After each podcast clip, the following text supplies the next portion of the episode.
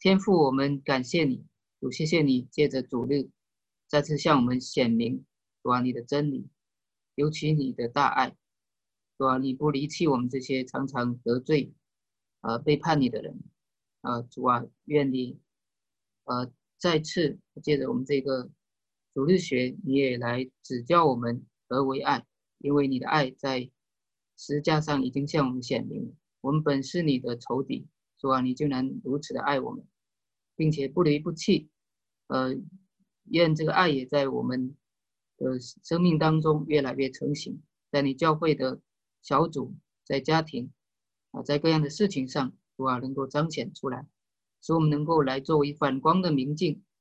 主啊，能够流露你你的爱，因为你就是爱，所以求主特别啊祝福这个课程。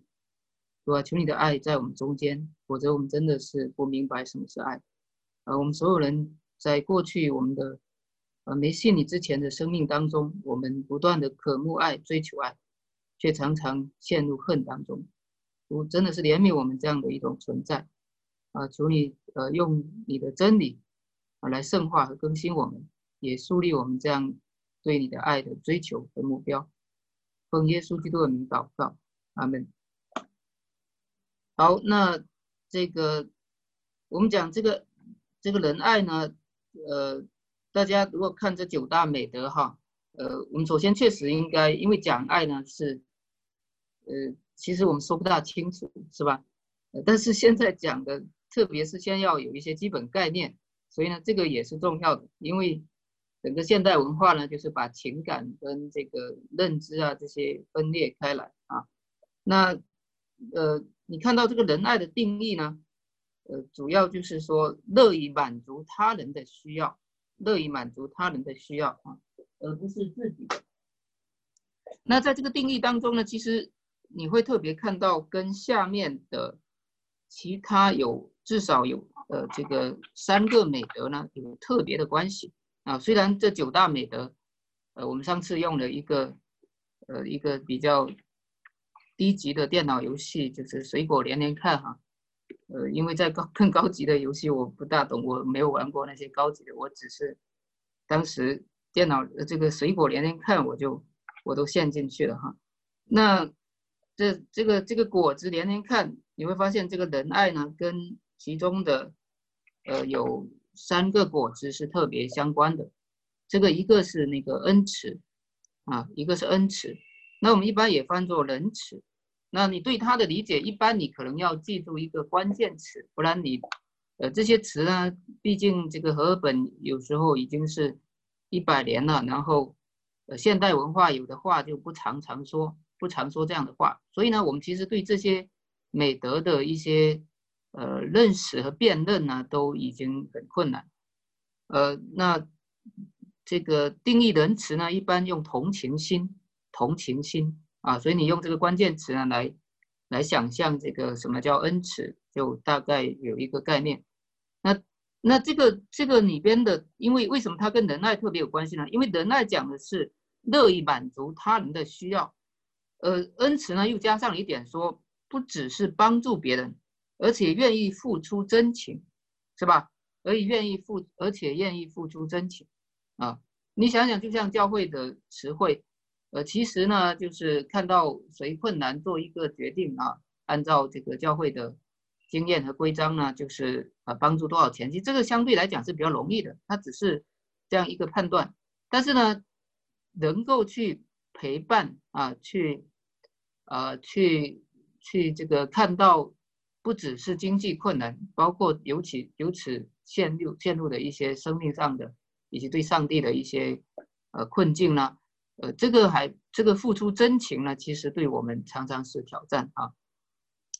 呃，这个是一个加强，就是恩慈对的爱其实有更细的一个阐释和加强，所以这些美德是互相阐释、互相加深的，它是一个美德的网络。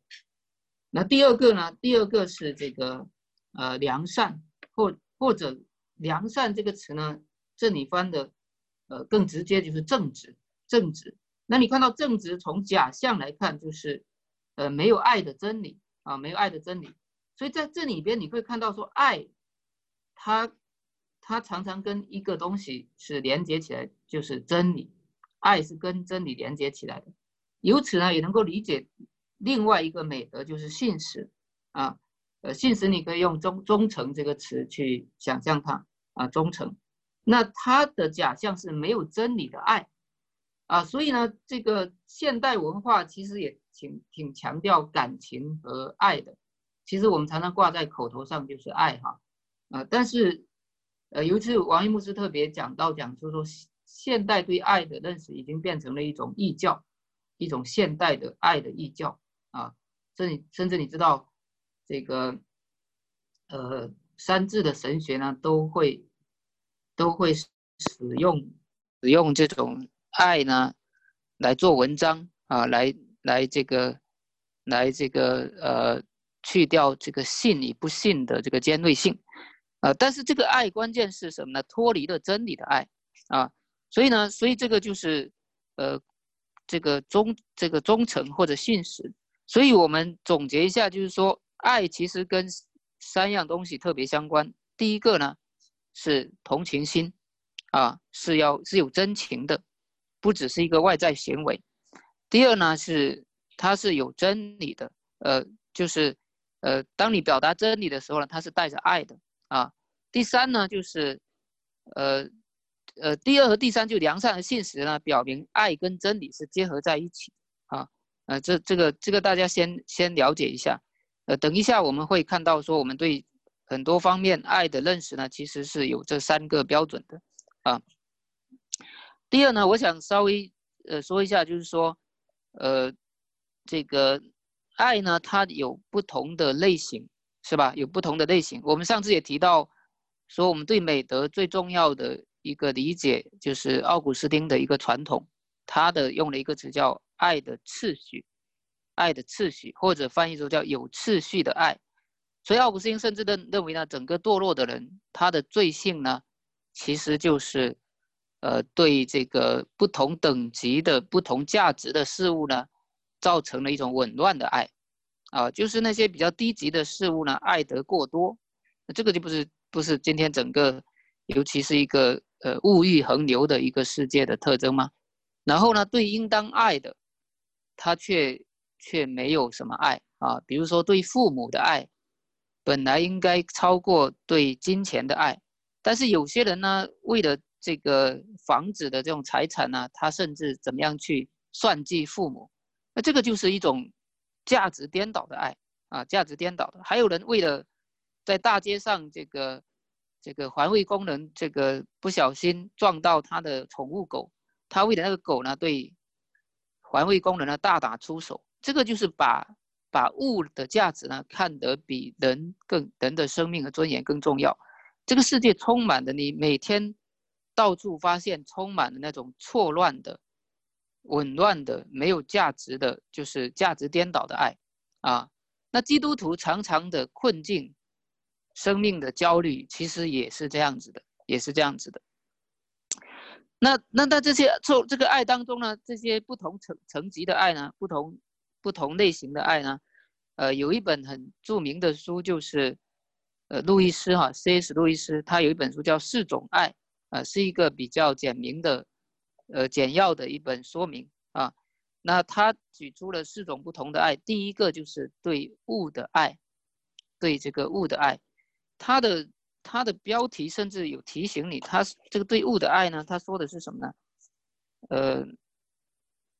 呃，他说的是。看一下哈，他说的说是对低于人类的事物的喜欢和爱好，你你注意这个词哈，对低于人类的事物的喜欢和爱啊，所以所以我们有时候为什么在教会生活或者我们自己的基督徒生命成长当中呢，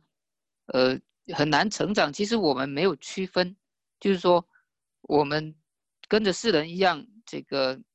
把大大大量的过度的时间呢放到了这个。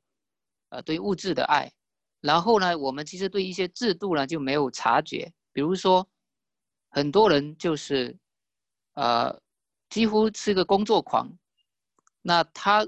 工他工作呢要养家糊口，这个本来是一个一个一个好的责任，但是呢，他可能他不知道为什么，反正就投入了那个工作当中，就就就投入太多的时间了，以至于他没有时间跟家家人能够交流，没有时间能能够好好的灵修和敬拜，所以这个就是这个就是这个物质的爱。第二第二个爱呢，就是父母父母的爱，叫做亲情，啊，这个大家都很了解啊，不说。第三呢，就是夫妻之爱，爱情，啊，所以有对物的爱。有父母之爱、亲情，也有夫妻之爱、爱情，还有一个叫，还有一个就是友爱，啊，今天我们会特别强调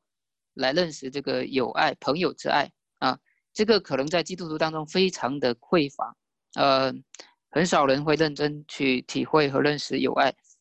呃，然后第三最后一个爱呢，就是叫仁爱哈，就是对，呃，对各种其他的人呐或者。呃，这些就是我们一普通说的这个爱哈，那这个是一个类型，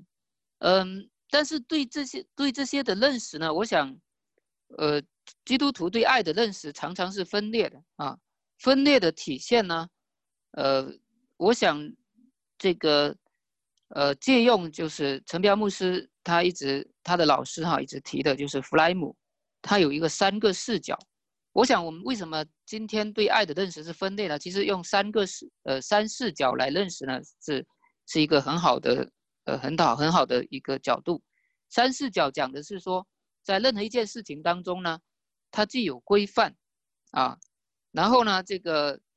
呃既有规范，又是对个人整个个体生命呢，尤其是内在呢是有影响的。还有呢这件事情当中，其实还有个外在的一些环境。所以这个就叫三视角，规范性的视角，啊，还有这个个体性的视角，以及环处境性的视角。那我们对这些的认识是分裂的，就主要体现在说，比如说对爱的认识，你你可以思考一下，它的规范性的视角是什么？你是不是可以思想思想一下？规范性的视角，这个就是律法，是不是？尤其是十诫，是吧？啊，它是规范性的视角，呃，那那它的处境，它的个体性的视角呢？为什么这个我们今天唱的诗叫我何等爱慕你的律法？如果律法只是一个外在的一些，就像法律规章一样，尤其今天的一种现代文化当中，其实是很反反律的一种文化，大家都不喜欢规章，不喜欢法则。不喜欢规矩，大家都喜欢感觉，是吧？呃，那在这种处境下呢，其实要让一个人热爱实践和热爱律法，是必是需要有很大的更新的。所以呢，这个是规范性的视角。那你规范性的视角呢，必须跟个体性的视角结合。那也就是说，这些规范呢，需要在上帝的更新当中呢，成为你生命当中的特质。所以十诫的每一条，其实它对应了。这个不同的一些美德，所以当我们讲加拉太书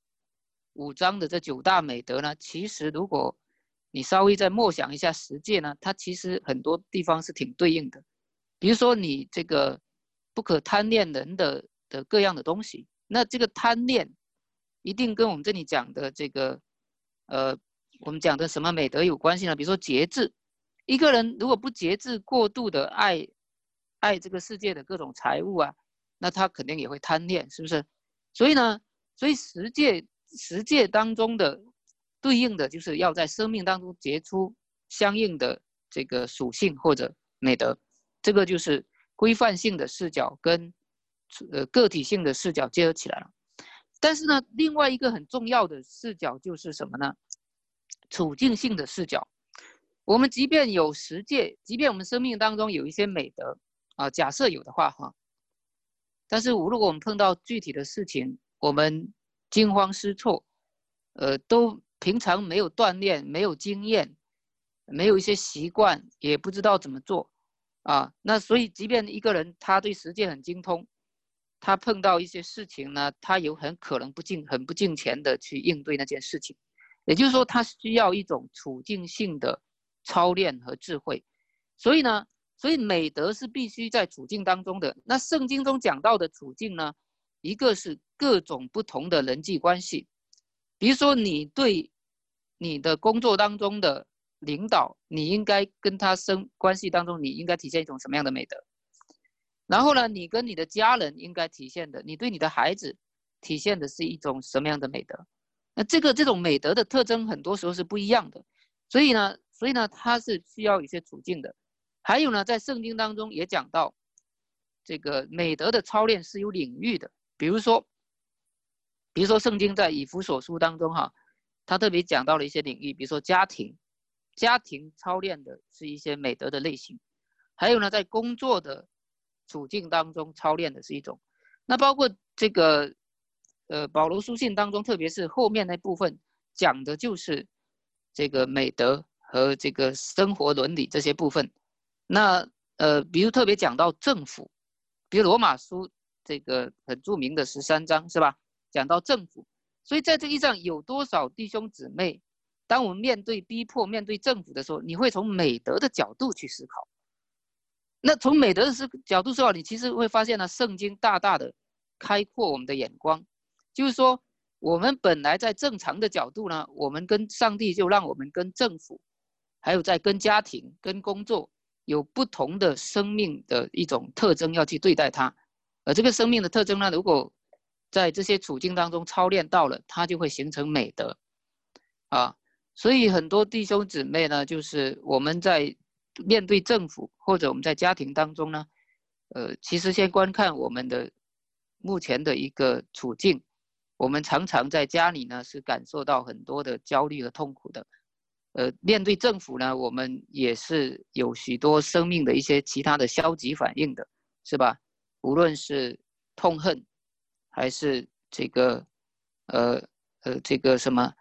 呃，冷漠，啊，或者或者甚至或者怯懦、害怕，啊，或者呢，这个勇敢，种种这些特质呢，它需要在圣经的所讲的那种美德当中去更新。所以，呃，我自己个人的体验哈，一点体验就是说，我我在看守所，有好多有好多时候呢，呃，其实，呃，因为他每天都要受审，所以你整天眼睛盯着那个铁门，他哐当一声，你心里就会有一些惊慌，啊，惧怕，因为你要面对那个提审人员，包尤其是那个那个看守所的那个管教，他会想尽各种办法来来对对付你。那其实好几次呢，我我我我我有很大的改变，是我默想到这个爱，我默想爱，所以我真的好几次，我我我体会到说，圣经讲的爱里面没有惧怕，那个东西在我生命当中，就是可能就在十五分钟里边迅速的对我有一些改变，啊，就是我看到的人呢，他是有上帝形象的人，但是呢，他也是被各种意识形态。罪性常年在看守所的各种恶性的一种一种体现，所以你看他呢，你当然这里边有很多的挑战呢和试探呢，就是说你有可能居高临下，就觉得一个对对面坐的一个人是很不道德的人，这个里边等一下我们会讲到说，其实内心是有很多试探的，但是呢，如果你是这样的话，你也容易跌倒。那另外一方面呢，你你如果是陷入一种惧怕哈。呃，一种过度的惧怕呢，你也可能会另外一个极端，就是过度自卑啊。所以呢，怎么样在圣经讲的那种爱当中呢，去面对？呃，这个真的是呃需要去明白圣经啊，去去寻求上帝的帮助。所以我们稍微总结一下，就是说，呃，我们怎么样克服对爱认识的一种片面呢？我想，呃，这个从三视角呢，第一个呢，就是说，圣经讲的爱呢。它首先是一个核心的精神。如果整个基督徒，你说啊，小孩子成长的目标是什么？你可能会用两个常见的词，一个是敬虔，一个是爱。其实大人也是这样。基督徒，你信主之后，你的目标要么就是敬虔，要么就是用爱这个词。但是这个词呢，主耶稣基督是用来概括十诫的，所以你会发现呢，这个词呢，它要推向十诫。要要有具体的规范，所以在爱当中呢，有展开的这个规范就是十诫，然后十诫当中呢是有处境的，是有生活的不同的关系、责任、不同的领域的。那这个最重要，圣经中的展开呢，就是箴言跟那个比如说一个是箴言，比如说雅各书，还有呢就是，呃，常常是保罗书信的那个讲救恩之后的那一部分，讲基督徒生活伦理的，啊，比如说罗马书这个从十二章开始啊，那那所以你会发现什么？从爱到实践，就把这个内在的一种生命和情感跟规范结合起来了。然后从爱实践又到箴言雅各书呢，就把整个要追求的目标规范还有美德呢，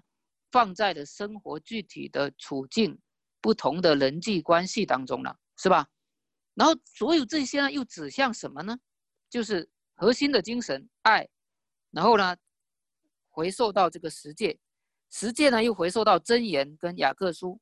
这样就把美德。这个就是个体性的视角，然后呢，实践代表规范性的视角，箴言、雅各书这些代表处境性的视角，最后又回溯向主耶稣基督。所以最后你会把你会这样说呢？我们希望有爱，我们希望变得敬虔，我们希望遵守实践，我们希望在不同不同的生活，呃，在家庭、在教会、在工作，在不同的领域和处境当中呢，我们希望这个有智慧。但种种这一切呢，你会用另外一个词来概括所有这些关于处境的、关于生命美德的、关于这个规范性的，你会用一个词叫效法基督，效法基督。所以呢，除非你认识基督，以及不断的认识基督的十字架的爱啊，跟他联合，否则呢，你不可能整个生命非常的成熟。能够有这种美德的成长，也有一种规范的视角，也有一种处境性的智慧。你不可能有这些这些综合的整个人的成长，所以这个呢，最后就是归结到效法基督，也就在在基督里边呢效法基督啊。那这样的话，呃，你看到现代，尤其包括教会的分裂，就是呃，一方面有的常常是一种呃律法主义式的一种规条式的一种一种分裂。所以，比如说我们讲要理问答的时候，我们会专门学十诫来讲基督徒生活。但是这个呢，在一个现代的反例文化当中，常常学的其实没多少，没多少效果，常常是这样子的。因为我们跟其他的重要的方面分裂了。那另外一个方面呢，我们常常讲爱，是一种现代的人道主义的一种异教啊。我们也没有原则，也没有处境，也没有基督，所以呢，这也是一种分裂。然后呢，我们甚至常常讲到我们要效法基督，但是我们太抽象。有时候效法基督的人呢，说口号是效法基督，竟然去做出一件很不道德的事情。也就是说，基督徒甚至丧失了基本的善和恶的分辨。然后呢，他说这是爱，这是效法基督。所以你会发到发发现呢，如果我们不把我们刚才讲的那几那几大方面、那几大视角，结合起来，并且希望圣灵在我们生命当中做成一种综合的操练和成长的话，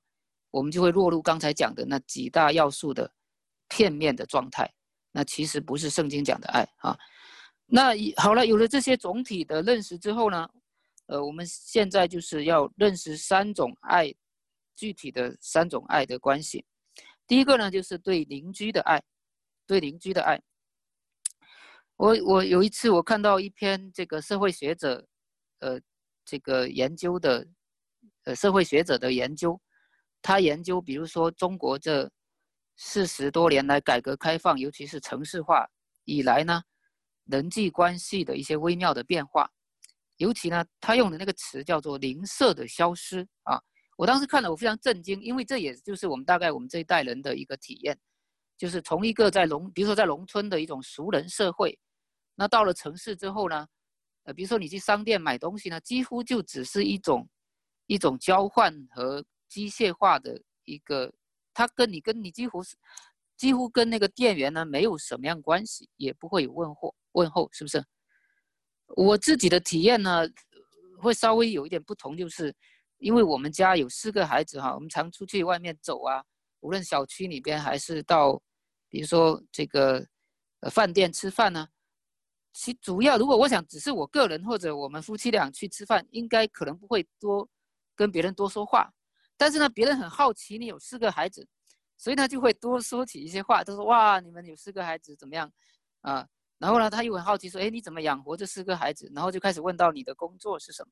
我说我在教会工作，我是基督徒。那这样就就稍微会搭上一些话，甚至跟跟信仰有关的话，你明白吗？你意思我意思说，这个灵舍的消失呢，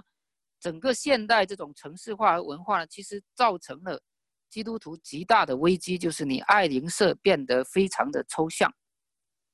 啊。所以基督徒怎么在这种现代的城市化处境当中呢，能够具体的去关心你身边可能碰到的人？啊，那这个呢是需要付出极大的一些智慧，跟一些逆文化的改变的，所以这个首先已经是一个巨大困难了，就是爱邻舍。那在这里边呢，呃，就是主要特别要注意，就是真言的一些教导，就是带有处境的，是非常有智慧的。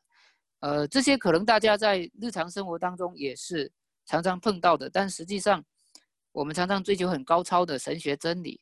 但是我们对这些生日常生活当中的智慧呢，却非常的笨拙，这可能就是整个，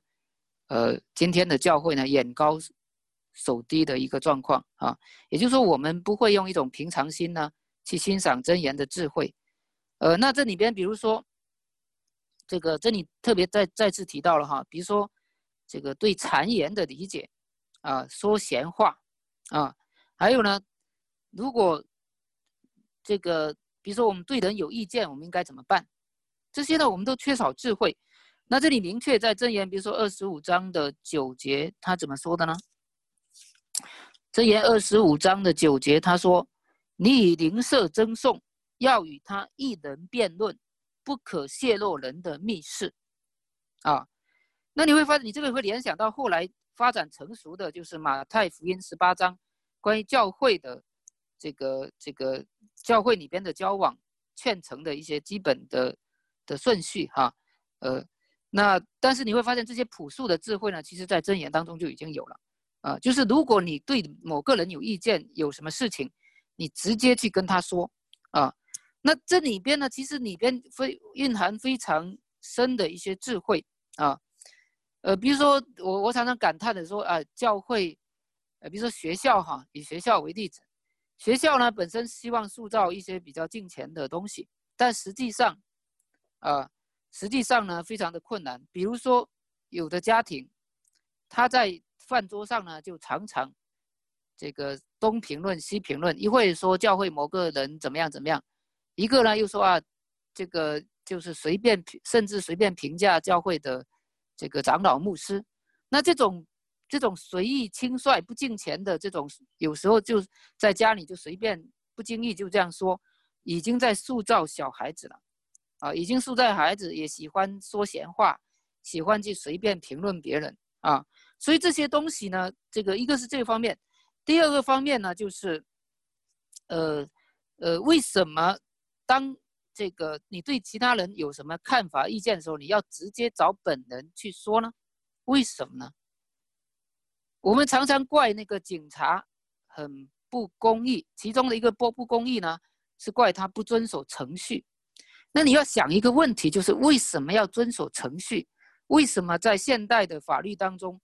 程序正义这么重要？其实它是有神学的源根源的。这个神学的根源就是什么呢？只有上帝有全知的视角，所有的人都是有限片面的。所以，当你看到某个人有什么问题，你对他有个什么想法，或者你道听途说某个人有怎么样怎么样，这些信息可能都是片面的，可能甚至有发生误解或者错误的，是吧？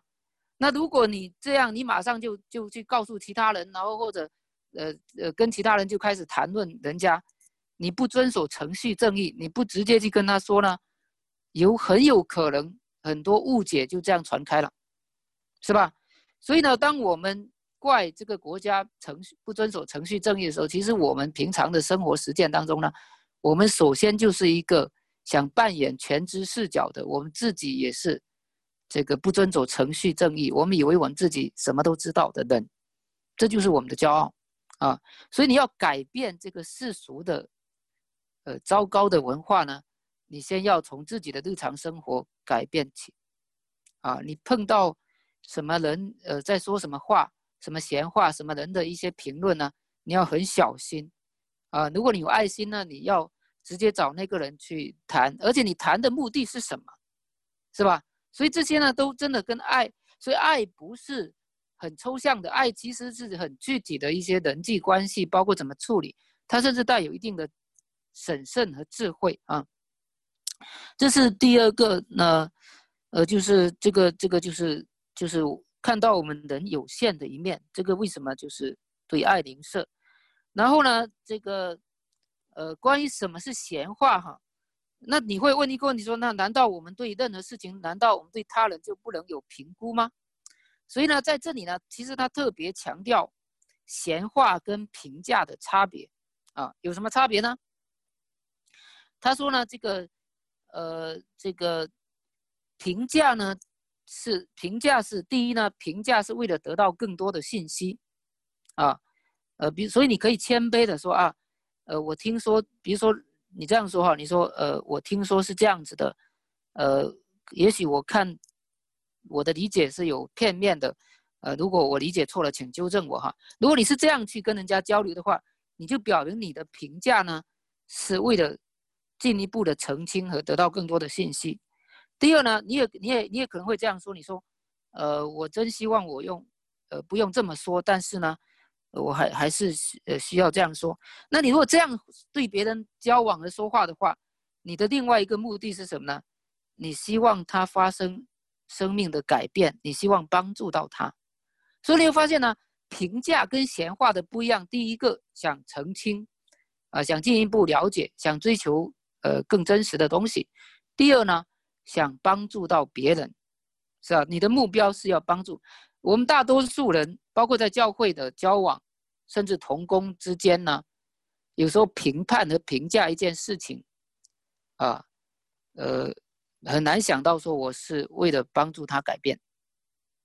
所以为什么有时候，呃，在智慧上呢，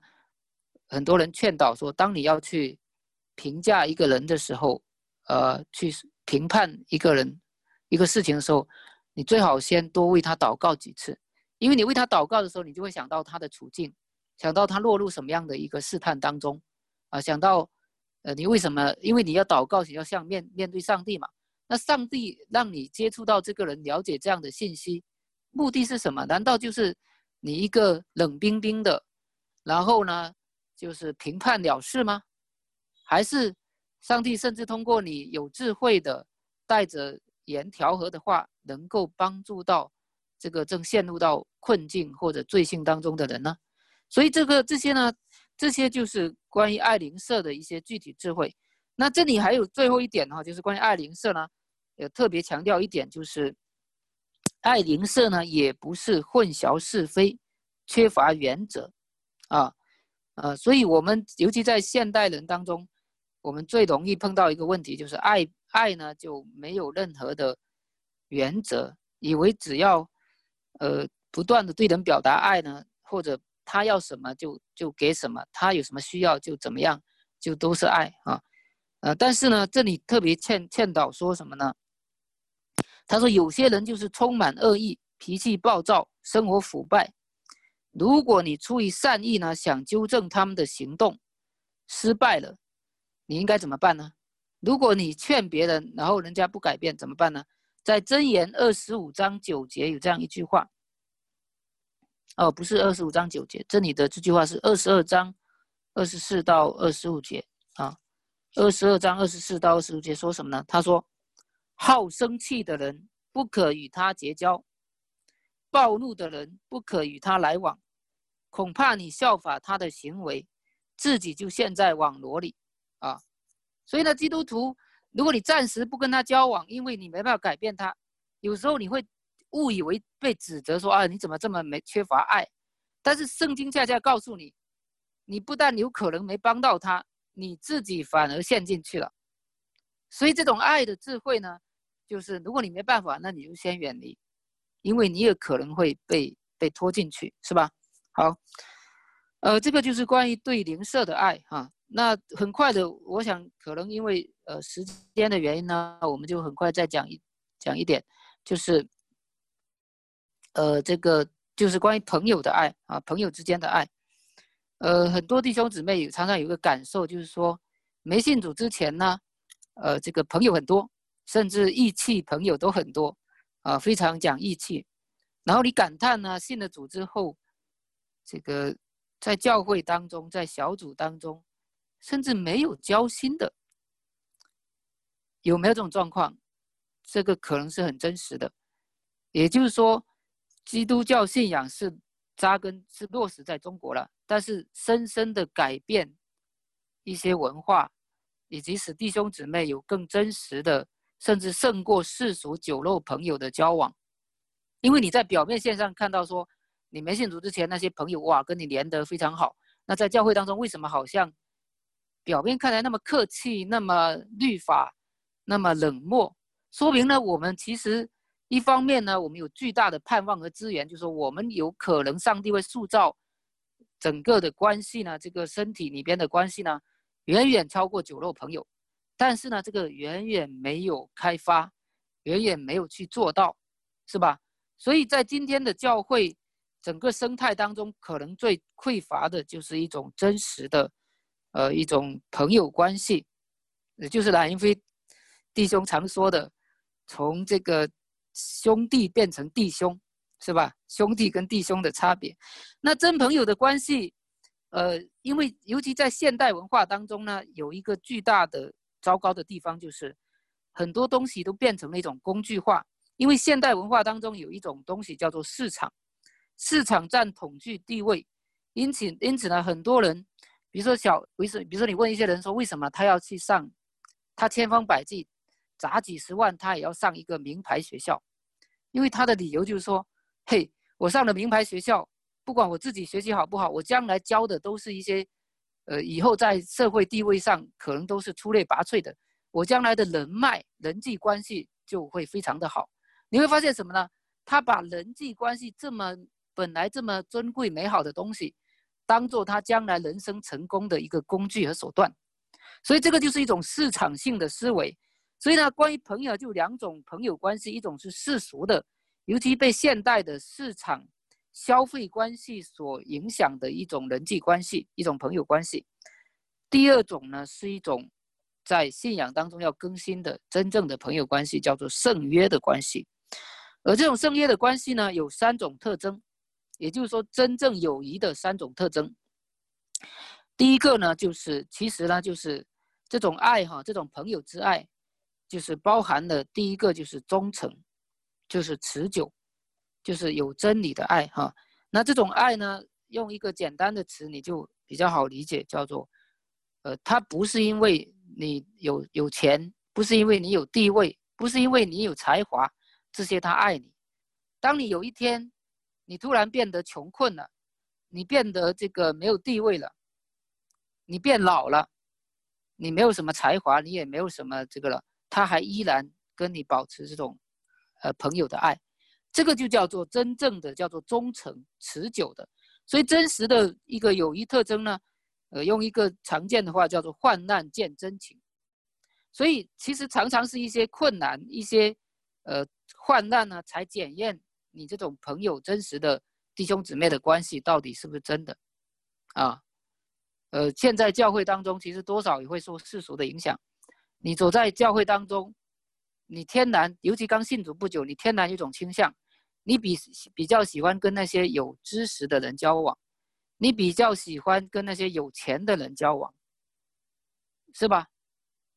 呃，这个总总是一种巨大的试探啊。然后呢，这是第一个，第二个呢，就是，就是就是正直，就是这种爱呢，包含的另外一种美德叫正直。那这个正直呢，就是它是有爱的真理，有爱的真理。也就是说，你这个朋友呢，用我们中国的话叫正友，言字旁一个争的那个争夺的争哈，正友，就是说他敢于对你说你不喜欢听的话，因为他是真的。要帮助你，他甚至敢于骂你，因为他发现你现在一些错谬和危险当中，他真的直他真的直言不讳的对你说出你的那些罪性和问题，啊，其实今天的基督徒呢非常缺少这种正友，我们我们要么就是另外一种状态，就是就是变成了一种论断和批评，是吧？但是真的出于爱呢，呃，去去说出别人的问题呢，这种正友呢，其实非常的匮乏匮乏。所以在箴言二十七章六节当中呢，说了一句话，说什么呢？朋友家的伤痕出于忠诚，仇敌连连亲嘴却是多余，啊，为什么这种正友很很重要呢？就是他说叫做朋友家的伤痕，所以你们多少人身上有朋友家的伤痕？啊，你可以问一下自己，你多少人身上有朋友家的伤痕？你平常包括弟兄姊妹，可能对你都是。呃，总是使劲的赞美你啊，觉得你不错，你不错。其实那个就是长，其实你你就很难成长了哈。所以朋友呢，他说什么呢？他说，真正的朋友知道他们的批评意见，也许现在得不到欣赏，但他们愿意等待，啊，甚至呢，他愿意，你即使不喜欢他，不喜欢他说的，他也愿意。呃，忍受你的不喜欢，对你这样说啊，这是第二个特征。那第三个特征呢，就叫做同情怜悯，也就是我们说的这个恩慈。恩慈。第三个真朋友的特征是，就是说，呃，就是说大家是有共同的一些经历的，所以真正的朋友呢，要常在一块，大家有共同的经历。第二呢，什么呢？有共同的目标和追求。如果你就像。有点类似于夫妻，如果两个人总是连在一块，然后也没有一些客观的追求、客观的经经历，这种关系呢，常常是不持久的。因为你两个人连在一块，两个人最终有什么有什么客观东西？所以呢，在圣经当中，最典型、最著名的一个朋友之爱，你知道是谁吗？就是圣经当中有一对人，他们真的体现了那种。圣经讲的真正的友谊，就是朋友之爱，啊，有些人应该知道，就是大卫和约拿丹。所以，我们最后来看一下大卫和约拿丹，哈，看到他们是怎么样体现那个呃朋友之爱的。嗯，在萨姆尔记看一下哈，在萨姆尔记，呃，翻一下萨姆尔记的。二十三章十五到萨母尔记上，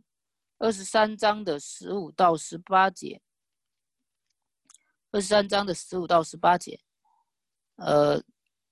这里的关键你琢磨一下哈，萨母记二十三章十五到十八，好，你看哈，这个到在这个十六节，他说扫罗的儿子约拿丹起身。往那树林里去见大卫，使他依靠神得以坚固。你发现呢？他们之间呢，就是他帮助他，是让他去促进他去依靠神。所以很多朋友的帮助呢，常常是一支一些心灵鸡汤的安慰啊，就是说你能行，就那些世俗的啊，你你不错，你要坚强起来。但是呢，他们有一个共同的尾声的追求，就是依靠神，这才能真正的坚固，是吧？还有第十七节说：“不要惧怕，我父扫罗的手必不加害于你，你必做以色列的王，我也做你的宰相。”你会发现在这里呢，本来约拿丹是有一个利益冲突的，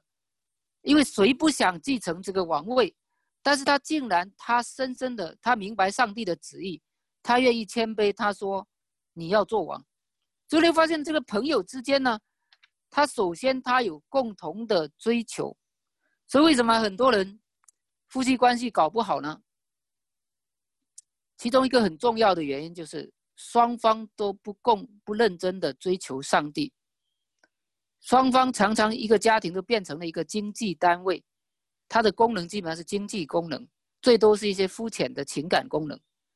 所以我我我这个以前我也常对一些弟兄姊妹讲，我说呢，其实你不能整天跟你夫。妻子这个卿卿我我的，你最重要要促进他生命的成长。如果他更爱上帝呢，你们之间关系就会好。所以你反而某种意义上你要去促进他跟第三者的关系，就是跟上帝的关系，啊，跟真理的关系啊。所以我说呢，呃，其实，呃，对于我来讲，其实我很乐意看到我的妻子能够有机会多学一点灵修和圣经的东西，因为我发现呢。只有这样，我们的当然这个不是一个反过来是一个工具主义的哈，是吧？我为了让他，因为我一开始，呃，我的妻子到教会确实是工具主义的。我看啊，我们的脾气都很坏，然后我说哇，他如果到教会呢，那他脾气变好了，我们就好了。那个是工具主义的。但是现在你明确，你真的感受到说，为什么你丈夫你们家庭很糟糕？那因为你丈夫不爱上帝，他整个整天谈的都是其他一些东西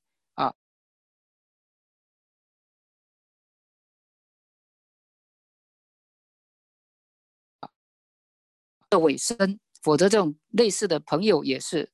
持久不了啊。所以说，丈夫有智慧的，就是呃，偶尔带一下孩子啊，让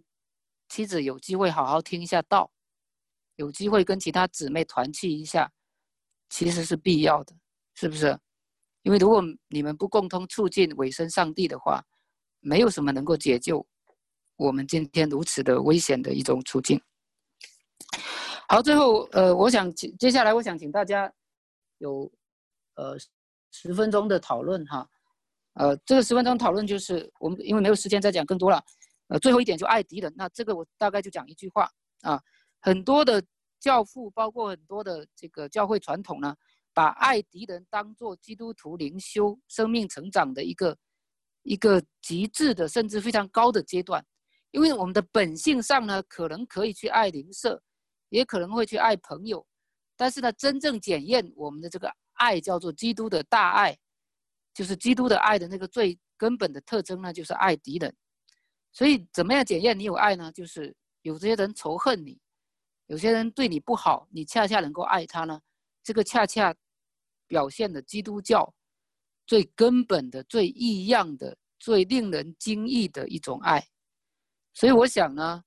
无论是教会过去的分堂，还是面对世俗政府的逼迫，其实会因为他们会体现对我们的仇恨，呃，对我们的一些逼迫。那这时候呢，其实你如果能够去有基督。渴慕基督这样爱仇敌的爱呢，你会发现你的生命大不一样。所以这个呢是一个，呃，爱仇敌呢是检验基督徒成熟的一个非常非常极致的一个一个东西哈。我们呃盼望大家能够更深的有机会来操练和体验这一点。呃，那接下来我想请大家做的一个就是，请大家读一下。呃，这个名人名言，他这个体力呢，就是一个有圣经。我们今天没时间来看这个圣经，呃，我稍微提到了萨姆尔记哈，他有两处圣经。那第三个体力呢，他这种教导是引用一些名家名言，就是教会传统啊。你所以你会发现他有圣经，有概念，有教会传统，这是一个很丰富的教导。那我请大家读最后一段，就是引用这个沉甸甸的荣耀这一段。呃，中文翻译叫“荣耀之重”呢这一段，然后呢，你请你请大家读，呃，读完之后呢，在小组当中讨论一个问题，就他这里提的哈，呃，这个问题就是，呃，在最后一段当中呢，就是第四个问题，C.S. 路易斯告诉我们要记住一件什么样事情，以及要做一件什么事情。好，你就大家就回答这样一个问题，就是记住什么，然后要做什么事情。我们不需要太着急。我们每次操练一点，就是我们首先能够读得懂人家说的话呢，已经是一个很不错的一个一个操练哈。好，那现在我请我把时间交给这个技术同工，请他安排一下。好，马上开始分组哈。分了组之后，就到小组里面，请小组长来带领这个讨论十分钟。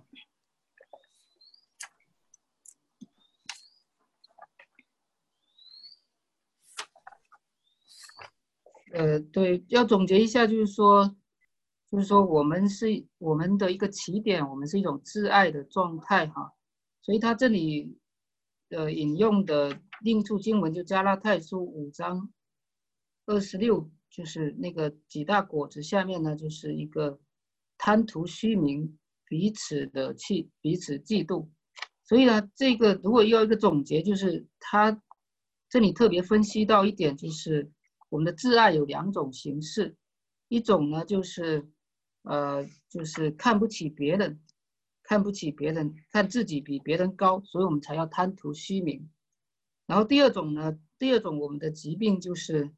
呃，嫉妒别人，就是感觉自己不如别人啊。所以，所以他说这种在人际当中的两种疾病呢，呃，就是优越感和自卑感。其实他说本质上都是沉溺自我，沉溺自我。所以呢，要要治疗这种疾病呢，其实他说，比如说谦卑呢，不是认为自己不如别人，因为你说你我要谦卑一点了，好，那你就开始，呃，说自己本来有的东西你也说没有了，所以不是认为自己不如别人，谦卑就是。不要老是想着自己，因为因为无论你是那种骄傲还是自卑呢，其实本质上都是老想着自己。所以今天很多人很多人陷入忧虑当中啊，其实过度忧虑呢，也就是过度关心自己，是吧？啊，所以所以呢，他说，那你怎么检验你常常有要么就是一种自高，要么就是嫉妒别人的倾向呢？要么自卑呢？他说呢，这个。有几种方式，我觉得这个是最常见的哈，所以我提出来很快就结束了。就是说，比如说你容易发火，或者你什么时候最容易退缩？他说你是否很容易和别人争辩，或者呢，你又很容易避免冲突？还有呢，你是不是容易看不起某些人、某些阶层或者某些类型的人？呃，就是你看不起别人。或者你在某些阶层或者某些类型的人面前呢，会感觉特别尴尬和胆怯，啊，还有另外一种检验你自己这种自我为中心的方法呢，是看你如何接受别人的批评。他说，一方面呢，当别人批评你的时候，你是否很容易生气或者居高临下，立刻会反击？那另一方面呢，你是否呃容易灰心丧气？并变得小心防备，找很多借口，或者呢立刻妥协。他说，另外一个方法就是问自己：我是不是经常感觉我永远不可能像他那样做这种坏事？就是你跟别人比较。还有呢，你有可能会常问自己说：我是不是我永远不能达到他的成就？啊，所以最后一点就是，那福音怎么来更新我们这种？人际关系当中的两大疾病呢，就是自卑或者自高。他说，其实就是关键是福音给了我们一个全新的自我形象。这个形象呢，不是来自跟别人的比较。这个就在加拉太书五章这个最后的几句话，呃，包括六章三到五节哈，就是个人呃不要跟别人比较，要自己评断自己。啊，他说呢，呃，关键是什么呢？他说。福音创造了一个新的自我形象，它使我在任何人面前呢都能谦卑下来，告诉我我是个罪人，得救是单单靠恩典。但同时呢，他又使我在任何人面前呢刚强壮胆，因为他告诉我，宇宙当中那那双最重要的眼睛看我为宝贵。所以呢，福音使人既勇敢又谦卑，使人不至于互相。吞吃，互相嫉妒，而是互相建造，啊，所以他说，当你呃面临别人的批评，而你自己防御的心又很严重的时候呢，你可以用福音来告诉自己，你如何看待我并不重要，耶稣基督爱我，接纳我，他是我的义，我的身份，我的价值都在于他，而不在于你，因为整个这种自爱和人际关系的紊乱。和心理的冲突呢，很根本的就是自我形象的一种评价，常常非常过于在乎别人的评价，或者不在乎别人的评价，都会陷入自我中心。所以关键就是福音让你看到说，呃，别人就是过高评价你，你会发现呢，其实福音告诉你是这个罪的。那别人如果贬低你呢，看低你呢，你会看到说，哎，耶稣基督他看重我。他为我舍命，他买回了我，所以你只有从福音的角度出发，你才会一呃达到对自己的一个或者爱自己或者评估自己的一个平衡，所以你才会开始更新哈。所以这个是我最后的一个总结。好，那接下来我们看那个有什么问题啊，大概花几分钟来看一下。嗯，这里有一个问题说，大意是我无法含着爱心劝勉某个朋友。我还不如不开口，远离一下。那么，如果这个人是比朋友更近的人，怎么办呢？比如父母对儿女，成或配偶之间，啊，朋友确实是暂时没办法了，是可以稍微远离一下，因为免得呃包括被被他陷进去。但是呢，你家庭呢，这个这个就是一个更重的十字架了，你抬头不见低头见啊。那有有时候很多人就是那干脆就冷战啊，不说话。那圣经怎么帮助你解决呢？其实，呃，我们过去常强调的是说，这首先也是一个，首先是自我形象的一个评估，因为，因为比如说你妻子骂你，呃，这个有点类似于，就像在看守所警察骂我，其实我真的感受到说他故意编造各种东西骂我，我真的感受到说，其实我比他骂的还还糟糕，因为从福音的角度，我就是个罪的，所以关键就是说。呃，从从很多人劝导的，就是说你其实最关键还是要回到神那里来，就是就是你各自向神认罪，而且你首先不要期待，比如说夫妻之间，你不要期待一种世俗的模式，说他先认罪了，他先悔改了，我我才会对他怎么样？因为世俗的关关系全部建立在一个基础之上，就是别人怎么样我才怎么样，但是福音要更新我们的方向，就是。不管别人怎么样，我应该怎么样？也就是说，你跟人的关系呢，首先一定是已经体现了你跟上帝的关系。那就是说，这个世间呢，不存在纯粹的夫妻关系。对基督徒来讲呢，永远是三者之间的关系。所以，当你，而且呢，你妻子或者你的孩子，包括你的孩子，当你自己的义务做到了，比如说你道歉了，或者你你示好了。但是对方什么时候改变？因为人的情绪啊，或者很多条件的改变，不是你能够酿造出来的，所以你要有耐心。就说你自己在神面前恢复了，然后你表达了，比如说你道歉了，然后呢，你你道歉了，结果呢，你一道歉，你别指望的另外一种世俗的想法一出来说，我道歉了，他也应该一定会变好，或者他应该也向我道歉，礼尚往来嘛。结果你一道歉，你一示弱呢？你发现他更加生气，更加骂你了，那你就觉得啊，我为什么要这么示弱？你突然一下子又变得非常的暴躁和愤怒，所以你永远要看到说，对方什么时候改变呢？是上帝给的时间和上帝的事情。但是呢，你怎么改变？你跟上帝面前怎么样一种啊塑造好、呃恢复好关系？这是你可以在上帝面前去祈求和努力的。但是别人什么时候心情什么时候改变，那是不你不能控制的，所以你永远先看你这一面跟上帝的关系哈，呃，大概是这样子。还有一些是有智慧的，比如说我在家里也是这样哈，最近两年尤其是这样，呃，有些不是那么重要的事情，你不要老套一个说这这个这个丈夫一定要做主，呃，妻子怎么样？有些不那么重要的事情，他爱干什么就干去吧，只要不是很严责的事情，你会发现哎。你没有，你没有那么焦虑。有时候你那么焦虑，呃，矛盾那么大，就是你想掌控一切啊。然后呢，有些重要事情是应该好好谈啊，是。所以呢，平常就要建立一些交通沟，呃，沟沟通的模式，不要等那个水灾、火灾来了才才临时救灾。很多人关系处得很糟糕，就是平常不好好灵修，夫妻之间不好好一起来追求上帝，然后碰到问题了才想起要追求上帝，啊。所以你平常就，呃，比如说我和我妻子呢，平常常常有机会来来讨论，有一些书哈，信仰的方面的东西。那当碰到问题的时候，我们就知道其实有些东西我们已经明白了，只是我们脾气上没有控制住而已。所以这样就会有更共通的一些共识和真理的基础。所以日常怎么样生活，你的力量就如何啊。这些，所以呢，这个不只是一个简单的，呃，一个。逃避就能够解决的哈，这个反而是有多方面。好，这个是我我大概回答，不好意思，我回答说多了。第二个问题就是，想问一下，还有一种对爱的说法是合一的对待被爱的对象，这个角度和今天分享的角度有些什么异同呢？合一的对待被爱的对象呢？呃，如果你这个合一，因为合一在在以前的用词叫正义，叫正义。所谓的正义或者合一，它的意思是说。他身上有多少价值，你就按照适当的给出多少的爱。比如说，比如说这个牧师，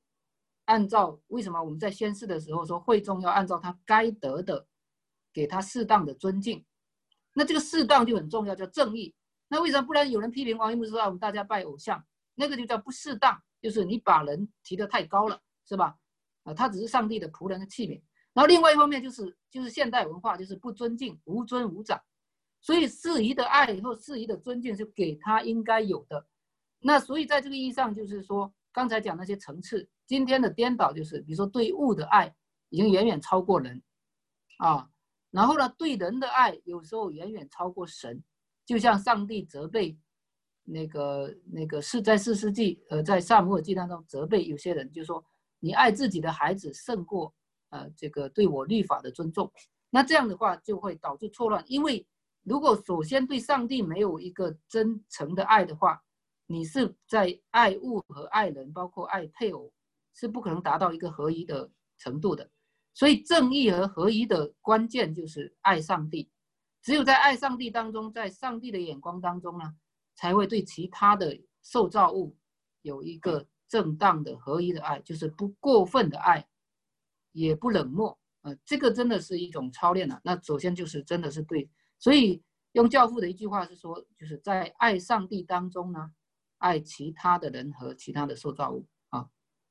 嗯，否则就是我们落到刚才说的，呃，我们上次讲到的一个一个关键就是就是什么？就是就是如果爱上帝跟爱其他的东西分裂的话，一定会导致这个问题，就是你没办法有真正的喜乐，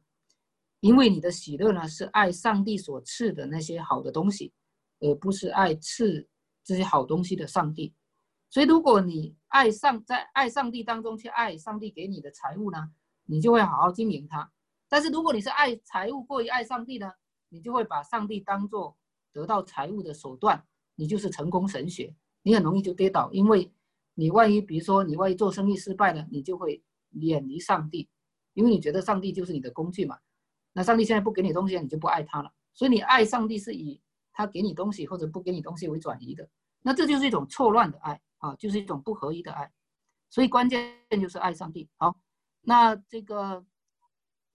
现在提到是哪本？我说的就是那个提摩太凯的这个叫祭司的系列。英祥长老是有把这些